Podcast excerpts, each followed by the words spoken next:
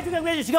是哦，我们知道金庸的倚天屠龙记有一个武林至尊宝刀屠龙，倚天不出谁与争锋。哎，没错。现在这个世界，你想讲，就是倚天跟屠龙刀争霸的时代。你说现在在 AI 晶片里面不断的洗刷、不断的冲突、不断的争斗之后，剩下两个霸主，一个就是 NVIDIA，一个就是 AMD。对，只有他们两个进到了未来 AI 的门槛里面。虽然现在 AMD 远远的落后，它现在只有等于说在 AI 晶片只在一点九，对，它占了百分之九十六。跟你说，背后有一股神秘力量，美国，美国刚刚讲苏志峰居然是拜登的科技顾问，而最近我们看到了黄仁勋因为了中国的市场，对，不断的跟中国叫板，所以这一场的战争。才刚刚开始，而且 AI 王者的宝座目前是暂时在 NVIDIA 的头上，但是过了三五年之后会怎么样？没有人知道。为什么？因为现在大家都想要全力来围攻 NVIDIA。我都想取而代之。目前的市占率九十六趴，当然大家都想要把它分食掉。像最近一段时间呢，AMD 就说，哎，有人认为说，都把市场单压在 NVIDIA 上面是不太好的，哦，因为大家都怕被它垄断啊。对，哎，大家都要看它的脸色啊，所以很多人愿意扶持 AMD 嘛。另外是什么？所以说，不管在政府上面，不管在市场上面，大家不喜欢看到独大。对，为什么不想看到独大？因为他独大之后，他也可以影响政府啊，他可以叫。为什么他敢叫板拜登？他说：“哎，拜登，我们这个 A 八百、H 八百，你要进的话，而且我们不能啊，你这样子，为什么他敢叫板？因为他是美国一个超大的公司啊，他当然对拜登会有影响力。所以呢，这时候又有一个传言是什么？因为我们知道说，其实苏姿丰呢，他本身呢，他就是拜登的科技顾问啊，所以等于是他。”苏姿丰跟民主党很好，对，苏姿丰跟拜登很好，他是拜登的科技顾问，所以搞不好这一这一曲里面来说话，哎，苏之峰你就听听美国的话，你就出来，那这个让这个黄仁勋压压他的这个气焰。不过我觉得这后面不只是 AMD 跟 NVIDIA，还有什么 Intel 也在后面看。那除了这个之外，还有什么？那亚马逊、Google、还有 Meta、还有微软也都要自制晶片，所以我才说。这一场大混战才刚开始，你现在黄仁勋你是世界的王者，三五年之后不见得，那他们现在都要干什么呢？我跟大家说，现在其实他们所有的产，所有要生产晶片的，要么就是来台湾固固装，要么就来台湾找合作伙伴。也就是说，你看，他们事实上他们就是这样，他们就是一个人啊！我要什么？我要武器，我要拿什么？哎，这个这个加农炮跟你对干，我要拿这个机关枪，那都要谁？都要台湾生产出来，我才能够跟对方打。所以呢，为什么黄仁勋要来台湾固装？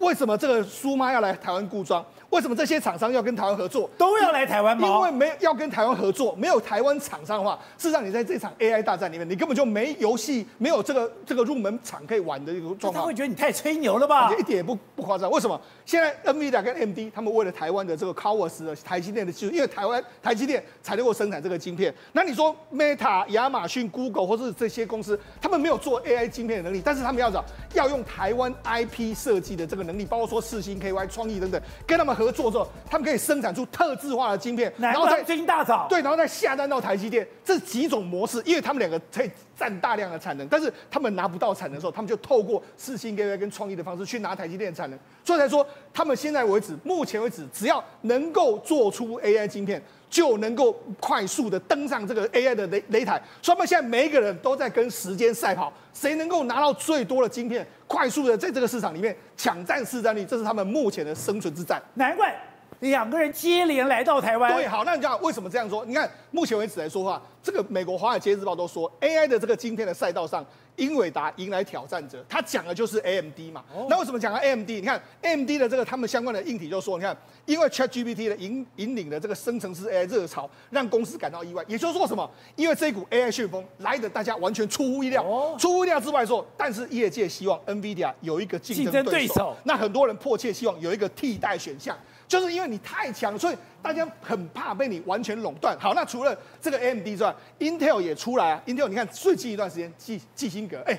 他在美国也推出，然后又跑到中国大陆去，他也想抢占这个市场啊。那另外有，你看，包括说像亚马逊啊，还有这个 Google 啦，还有微软，他们有准备要生产相关的这个 AI 晶片。所以也就是说，因为这一股力量，这股浪潮来的，他让他们出乎意料之外，他们现在都来不及。所以为什么这个这个黄仁勋来之后，这个苏妈也要来？因为来的太意外，他们原本没有想到会来的这么快，所以现在要赶快加加快的巩固台湾的供应链。而且现在的辉达也就是 NVIDIA，对。讲一个吧，虽然已经在领先的地位，在 AI 晶片的市场已经在百分之九十六的这个额度，他现在还往前冲，对他现在不断的在收购别的公司。没错，像 NVIDIA 目前为止来说，它的战略非常简单。宝杰，那它其实最最近还有一个一个消息，就是这个英国的 ARM，它不是要上上市吗？在美国上市吗？就是晶片架构的这家公司，他找了谁？他找了 NVIDIA。NVIDIA 当他的所谓定锚投资人，就是他是最重要的投资人。你看，他也在巩固这个这个技术。最近黄仁勋除了这个 ARM 之外，他还收购非常多，包括说像 Lambda 的这个 CoreWeave 的公司，另外包括说什么 Bio BioNeMo 的这个公司，他是做什么？他做云端的这个药药品的这个探索。也就是说，我用 NVIDIA 的晶片下去之后呢，我可以在那边这个用我的云端运算出来，运算出哎这个这个药到底是怎么？样，可以用什么？去合成现有的这个药。也就是说，我们过去在讲。COVID-19 爆发的时候，不是各国都用超级电脑在跑那个药吗？他不用，他只要用这个 NVIDIA 的生成式的 AI 之后，他就可以直接去探索任何的药物的可能性啊！他连 AI 生成的生化都买了，对，然后他去，他还去买了这个加速生技公司的这个相关的这个状况，所以你知道，他买了非常多公司，都是跟下游应用有关的这个公司。你知道他现在。他为什么要这样做？因为我今天是领先，但是我要在下游应用里面，我也要巩固相关的公司跟相关的这个供应链。所以说，哎，我们在台湾可能不觉得，就讲我们在外行人不觉得，是 AI 的大战已经开始了，而且 AI 的应用。已经开始了，而且 AI 大战真的已经开始。为什么？你知道现在为止来说，全世界第二大公司，那第一大是苹果公司，第二大是微软。那微软这几天股价一直狂飙，为什么一直狂飙？因为它这个说我有很多 AI 的这个东西，它股价已经现在它的市值已经来到二点六兆，直逼这个这个苹果。人家就说它可能是下一个能够突破三兆美金的企业。为什么？你看微软用了很大量的 AI，你看微软现在都全部在讲 AI，这是什么东西？这是我们知道说，其实我们台湾有非常多的离岸。风电在海外，这是离岸风电。对，在外海的时候，那你怎么你怎么办？你总不能够派人去看嘛？一个一个一个一个看怎么办？很简单，他们现在用所谓的 AI 的相关的这个状况之后，它可以用无人机飞过去，飞过去之后，它就用 camera 直接把你全部照下来，照下来之后可以即时传输，即时传输回到我们相关的网络上面，然后我们就用判断。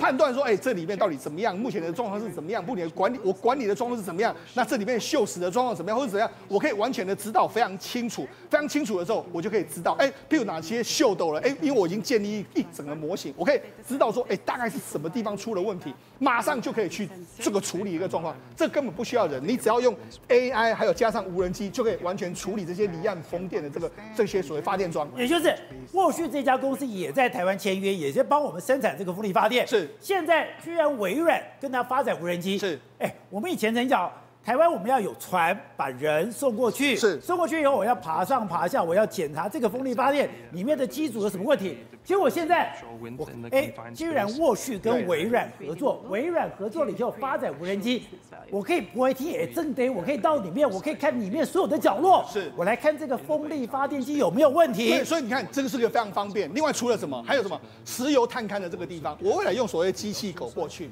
机器狗来说，它有非常多各式各样的 camera，这个这个所谓感应器，它可以到任何艰难的地方。那万一你挖到这个油气之后，突然出现爆炸，或者是那种人家人烟罕至无法抵达位置的时候，全部都可以派出机器狗。火场里面各各个地方都可以派它进去。那它呢？因为现在的这个 AI 技术之后，它可以更加强大，它可以进去火场里面，甚至还可以仔细判断说，哎，这里面呢大概需要多少人多少人的状况之后，哎，我还可以回报回来。哎，可是我不懂是，那以前就有机器狗啦，那以前就有机器人啦，那这个机器狗机器人。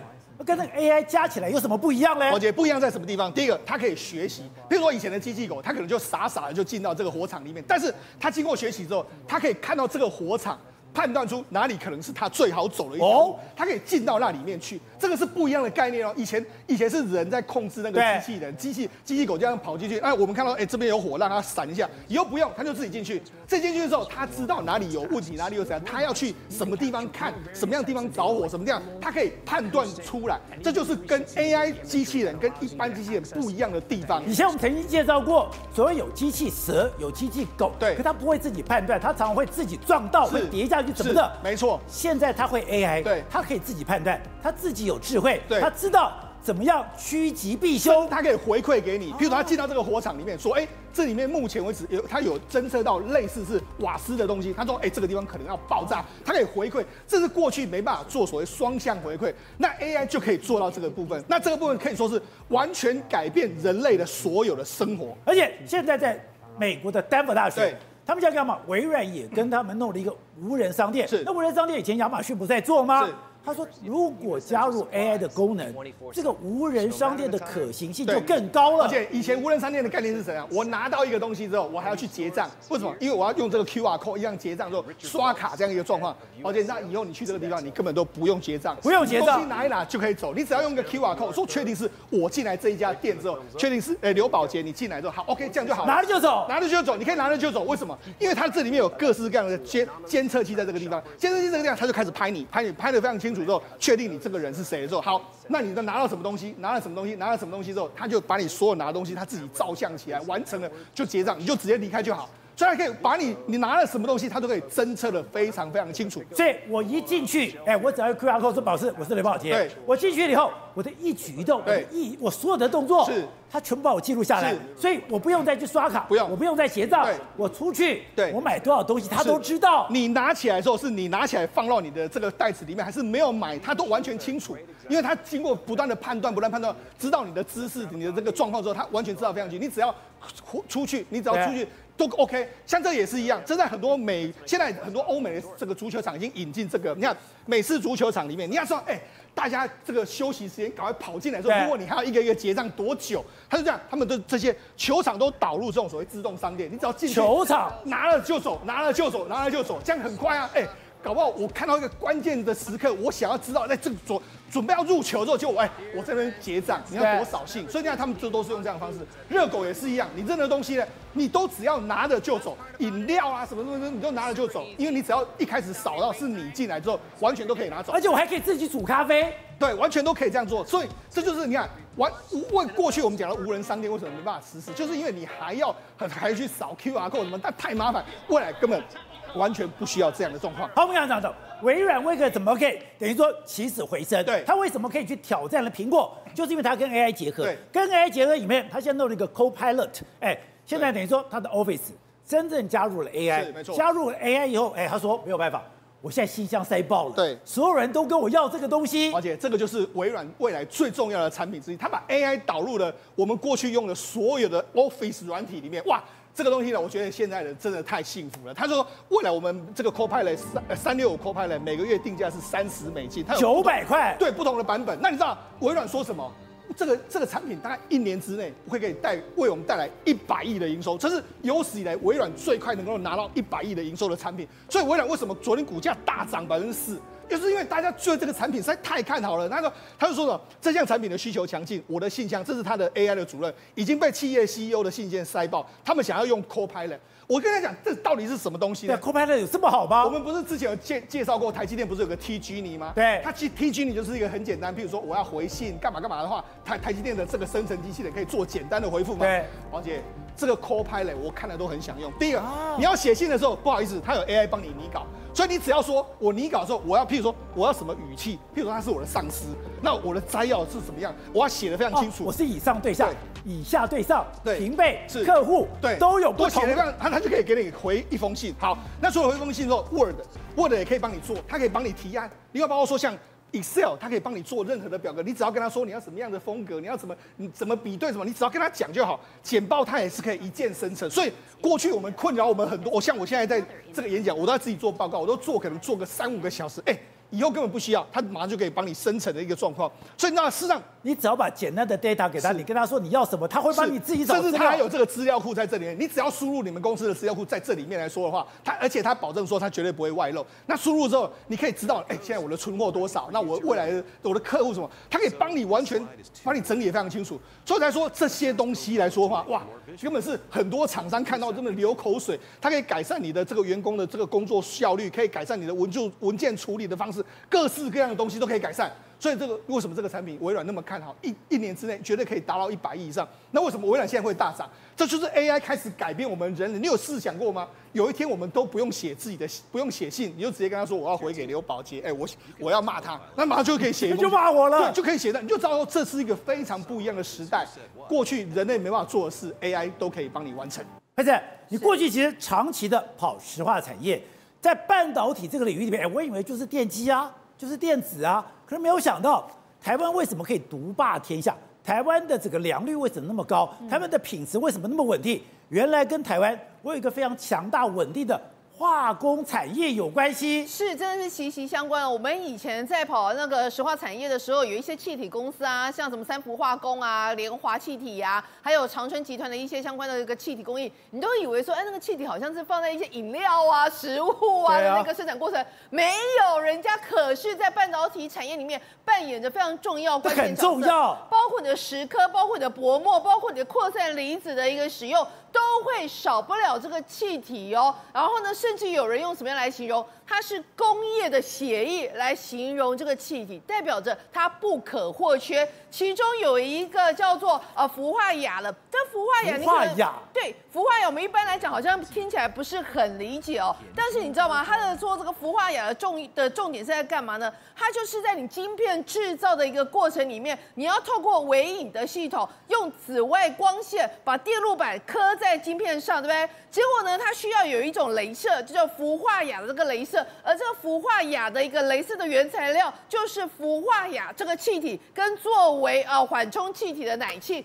这两个东西，简单来讲，它都是一种惰性气体。所谓惰性气体，就是你在这个切割啊，或者是晶那个晶圆细晶圆在弄气体在切割的过程当中，你要在里面变成是化学空气里面有很多的一些呃特殊的一个成分在里面，但是你要让这个空气里面的那个特殊成分。不可以很容易哦，在里面起身化学变化，因为你一旦起了一个化学变化之后，你就会出现杂质，而这个杂质就会影响到这个良率。所以呢，它这个惰性气体的一个存在，就是要让这个现场的这个空间里面不会产生其他意外哦，导导致会有残值的发生。所以我看到这么多的管子。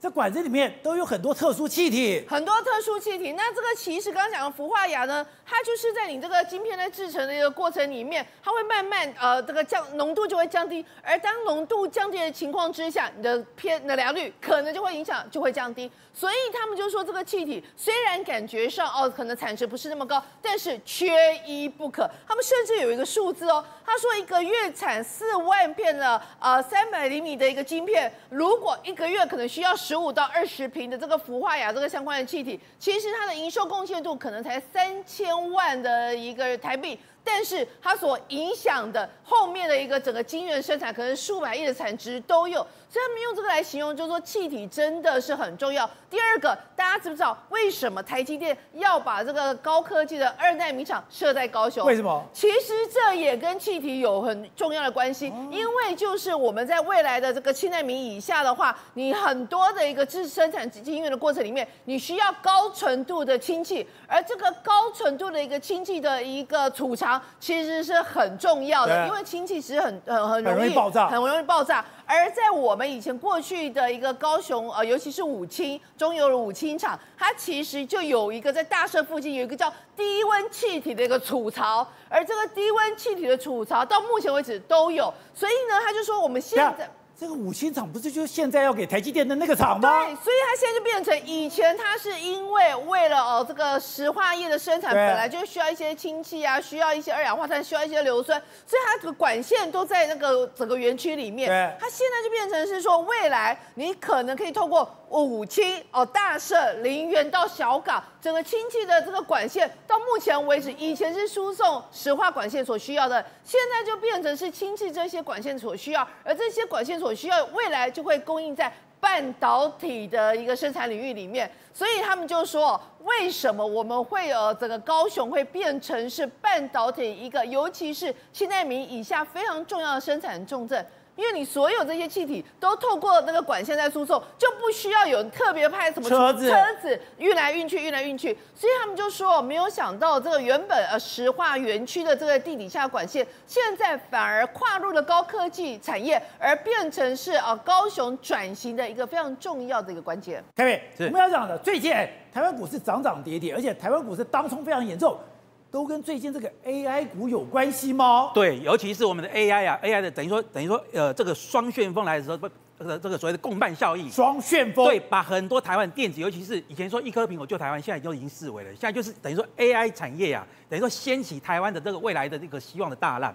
我们台湾哦是这样子，譬如说 NVIDIA 也好，AMD 也好，他们就好像一个伟大的这个所谓的建筑师，他们画出图来，可是你画出来没有人帮你盖出来没有用啊！你画出一个很复杂的这个建筑体，没有人帮你盖出来，台台积电做得到，对，台积电可以帮你做得出来，对，没有台积电，你图画的再怎么炫，你盖不出来的，我帮你逐梦踏实。对，那你说你说三星也一天到晚喊，所以我们也有高阶的制程，哎，没有用啊！你盖出来三不五时，你盖两两两个人盖房子。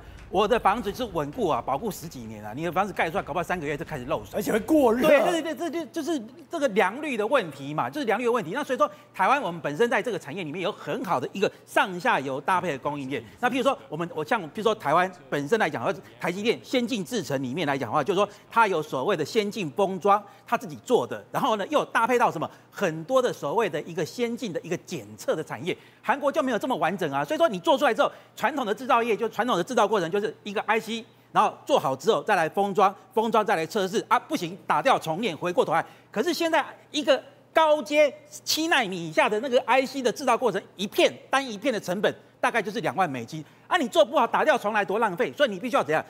安插一个所谓的一个探针测试，这个台湾有很完整的一个供应链。对，对，那探针卡测试，台湾还有这样专业到我专门做探针的，就像我说的中探针，就是它可以做半导体，它也可以做电动车，它也可以做很精密的电子产业。我们台湾有一家公司叫做长广金机，你全世界百分之九十五。你要做那个，你要做那个 ABF 载板，你都需要我的真空压模，百分之九十五。哎，我做我的我的 ABF 载板，我做不赢你。哎，可是你你 ABF，你还是要来靠我的真空压模机。这个就是台湾的一个。所以说，台湾现在有很多产业看起来会非常不起眼，而且外军们完全不知道，可是缺一不可吗？对呀、啊，而且譬如说像我们之前也提过嘛，台湾就有很多这个老干新知，譬如说自动产业、自动工业的。广运做成了这个所谓的液冷式啊，这个静默式的这个的一个所谓的一个散热，对那等于说发光发热，尤其是在 AI 来 AI 时代来临的时候，它刚好是搭上这这样的一个热潮。那另外呢，就是说，譬如说台湾有很多长期以来陪伴着这些像 NVIDIA、AMD 啊的一个大厂，陪伴他们一起成长。群年一直以来就是 AMD 这个地方的所谓的一个记忆体的一个呃 IC 设计的协助者。那像这次 AMD 的晶片有一个特色，它跟 NVIDIA。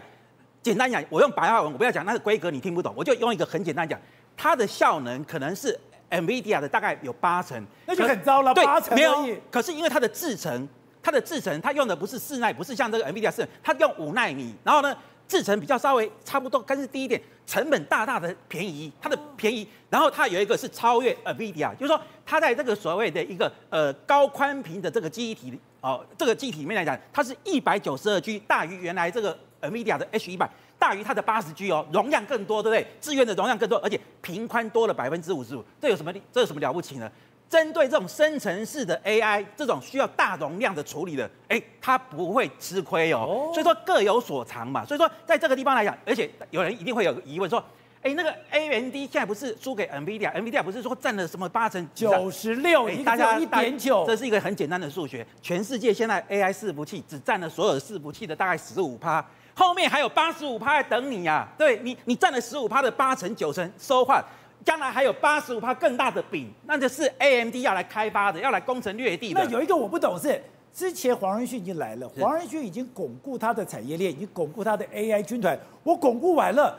还有苏之峰的空间吗？有啊，因为很多都是重复的，像比如说像我们说像这个伟创也好，英业达这伺服器这些五哥，他们同时都是等于说我要做 NVIDIA 生意，我当然也要做 AMD 的生意啊。都做。对，那另外还有一个就是说，比如说像我刚刚所说的，长期就是他的伙伴。那现在 AMD 做更成更成长，比如说像我们有一个千元股价的叫做翔硕，他是做什么？快速的等于说快速的这个所谓的一个传输嘛，那如果说今天本来在 AMD 时代，它本来还没有在切入 AI 的时候，它本来是一直陪伴它长大，现在 AMD 又开疆辟土要来攻城略地的时候，快速传输，我们说 AI 要快，资料处理要多，处理的速度是不是也要快？所以说将来也会跟着 AMD 一起成长。好，各位，另外就讲到现在这个 AI，你说它是中美之间。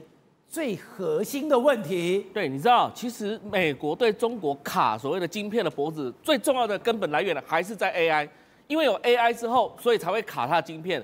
对，今天七月十九号，但是七月十七号你在华府有一场会议，有非常重要，布林肯、雷蒙多，还有什么？还有苏利文，另外还有什么？高通，还有这个呃，这个 N 呃辉达、NVIDIA，还有这个呃 Intel。他们的所有的主管了，相关都在美国华府做一件事情。现在美国政府官员准备在八月底以前要公布新一波的对中国制裁，而这新一波中国制裁来讲的话，就是 AI 产业。所以对这个黄仁勋来讲的话，他说哦，因为他曾经在五月底的时候接受《金融时报》的访问的时候，他说可以这个晶片在台湾以外的地方来制造，但是呢，不能放弃中国市场。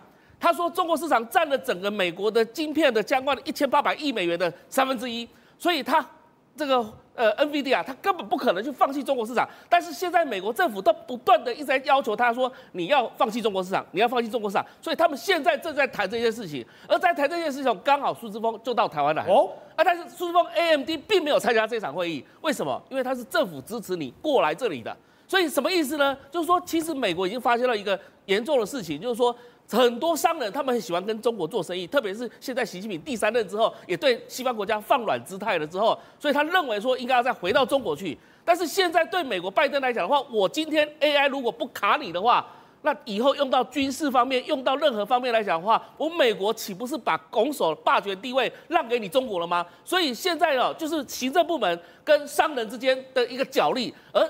雷蒙多也好，或者是说像之前六月布林肯还有叶伦到中国访问，就是其实台湾问题不是最主要的，重点是什么？重点是他们跟这些产业的相关的产业链的所有业者全部都谈过了，现在回来八月底准备有一份报告出来了。好，宇轩，但对台湾来讲，哎，现在你要把民进党不是讲抗中保台吗？可是现在有一个非常争议的话题，当你要上战场作战的时候，那当然我要有一个防弹板，这个防弹板先被质疑。你到底能不能防弹呢、啊？对，宝杰哥，所以这个新闻非常有趣嘛，因为先是有网络影片把这个防弹板拿来做测试，后来呢，这抗弹板又背又手弯，就弯一弯，竟然给凹了下去。好，但没有关系，这件事情难道是到二零二三年才发生的吗？现在不知道，没有哦。我跟你讲，在网络上早就有基层官兵从二零二零年就在反映。来，国防部特别强调，我们的防弹板是好的，防弹板怎么好呢？哎，我从来没有。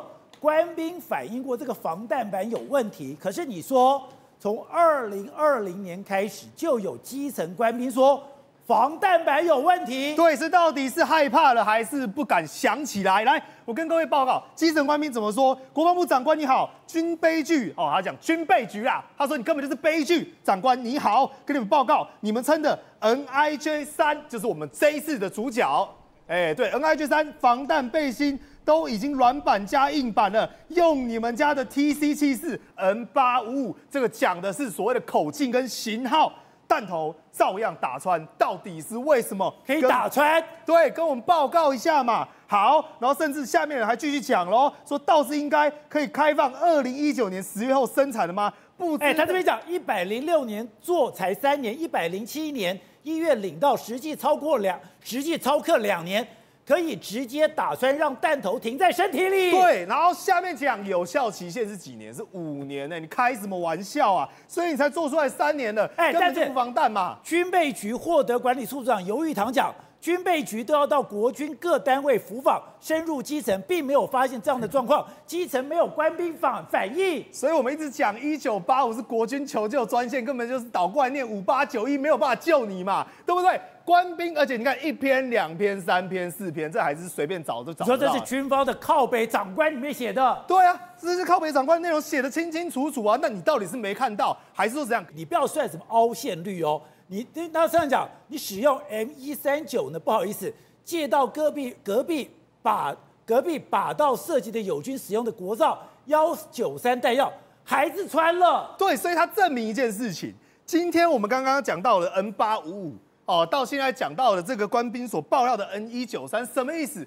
各种型号都能把这防弹背心给贯穿，无独有偶嘛。所以全台湾各地大家都发生这些事情，哎，难不成这些串联好的，显然在不同地方。但国防部今天在国防部讲的，我就实际测试给你大家看了。对，就是有个 T K。好，来跟各位讲，他今天怎么测试？他今天同样仿效这个踢爆的林炳佑，我们讲这个议员十五公尺。防弹背心用水泥墙放在里面，把它包裹在外面。他偷假波做了一个动作，他把防弹背心弄湿啊！弄湿？对，各位，弄湿它会产生一个效果。第一个，网络上影片实测的时候，有没有给你包这个外表的软皮？没有哦，它是直接硬板放在那边实测哦。好，再来，你把这个软皮，把这个外表给弄浸湿了，它会产生一个效果，它阻力会增加，哦、而且它对于来讲。它的抗弹能力当然呢会变好啊。那国防部讲法也很好笑，说因为天气很热，官兵穿了会流汗。哎，报告的长官。会流汗也是里面流汗，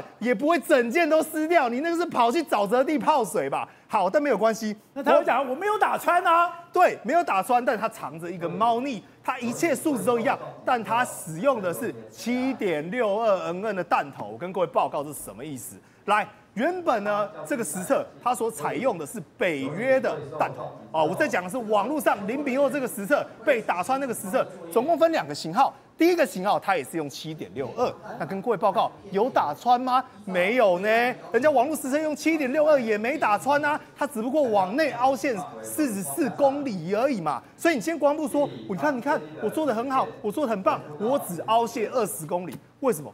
因为你把那个东西给弄湿了嘛，所以当然只有二十嘛，而且你外表还多一层嘛，所以直接被呛下。我就跟各位讲，他的国防部如果真的有这个胆量。请拿北约的五点五六的，为什么？因为人民解放军他们用的叫五点八公里的啊，你要比照办理嘛。来，你说找不到人民这个人民解放军的弹药没关系，你拿北约五点五六打打看，而且不要再套那些有的没的。跟你讲，保证一定传。为什么？因为小口径，它的能量转移更为完全，对于防弹背心的破坏力更强，国防部根本不敢试。另外一个不可思议的是，现在。云豹甲车，云豹甲车有多重要，你知道吗？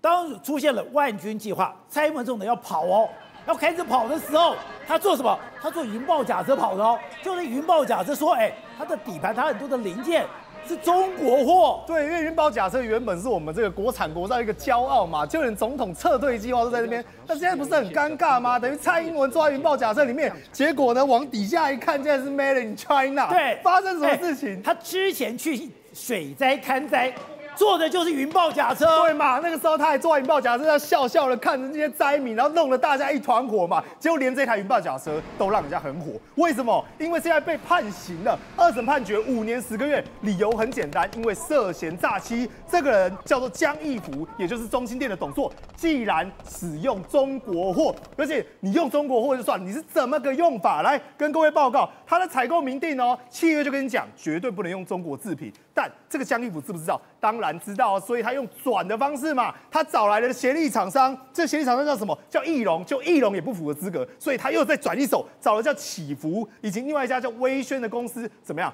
两个人叫的货物，通通都是来自中国。你说不能用中国零件吗？对，而且用你说用什么外壳啊什么就算了，他用的是什么动力零件呢？动力系统、综合压抑迥，还有 S one 转向器、S two 转向器，什么意思？这些东西都是攸关整台车驾驶，也就是相关的安全。如果人家在上面装一些什么间谍晶片之类的，哎，你蔡总统万军就要坐在上面，那不是就是性命堪忧吗？好，董事长，这个事情也太难看了，而且这个江义福，他还是李登辉的亲戚耶。江义福是曾文慧的外甥。当时这个公司派他来的时候，江一福这公司的背景，他在。台北市市调处当内勤，负责做什么？你知道吗？他是调查局出身的。调查局，他负责部件，绑绑各地的部件，部件你懂吗？啊，当然知道啊。他放放细胞的，放细胞、尿杯啊，都是他在搞这个东西的。然后呢，就是公务员，然后跑来当接这个总经理。当时公司有问题，这公司的前身是国民党党营事业，董事长电工是国民党党营。董董事长是谁？你要了解，是叫做蒋孝勇。他是蒋孝勇的公司，所以他有特权，可以跟当时的这个国营事业啊，还有政府单位啊，他有特权去议价，不用开标的，你知道吧？所以他们这个特权公司一开始体质就不是很好，所以他原来就是蒋孝勇的公司，然后七搞八搞八搞到变成李登辉的亲戚进来。所以这都是就是政党轮替嘛，政党轮替，政党轮替了之后蒋蒋家走了，该了该了这李家进来，跟着李家进来，李家现在就干到现在几十年了。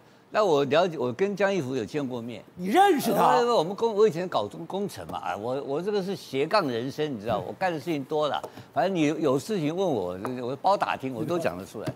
所以这江一福就是调查局出身嘛，调查局出身我知道那两套我都我都懂嘛，他就开始就在内部他也搞斗争。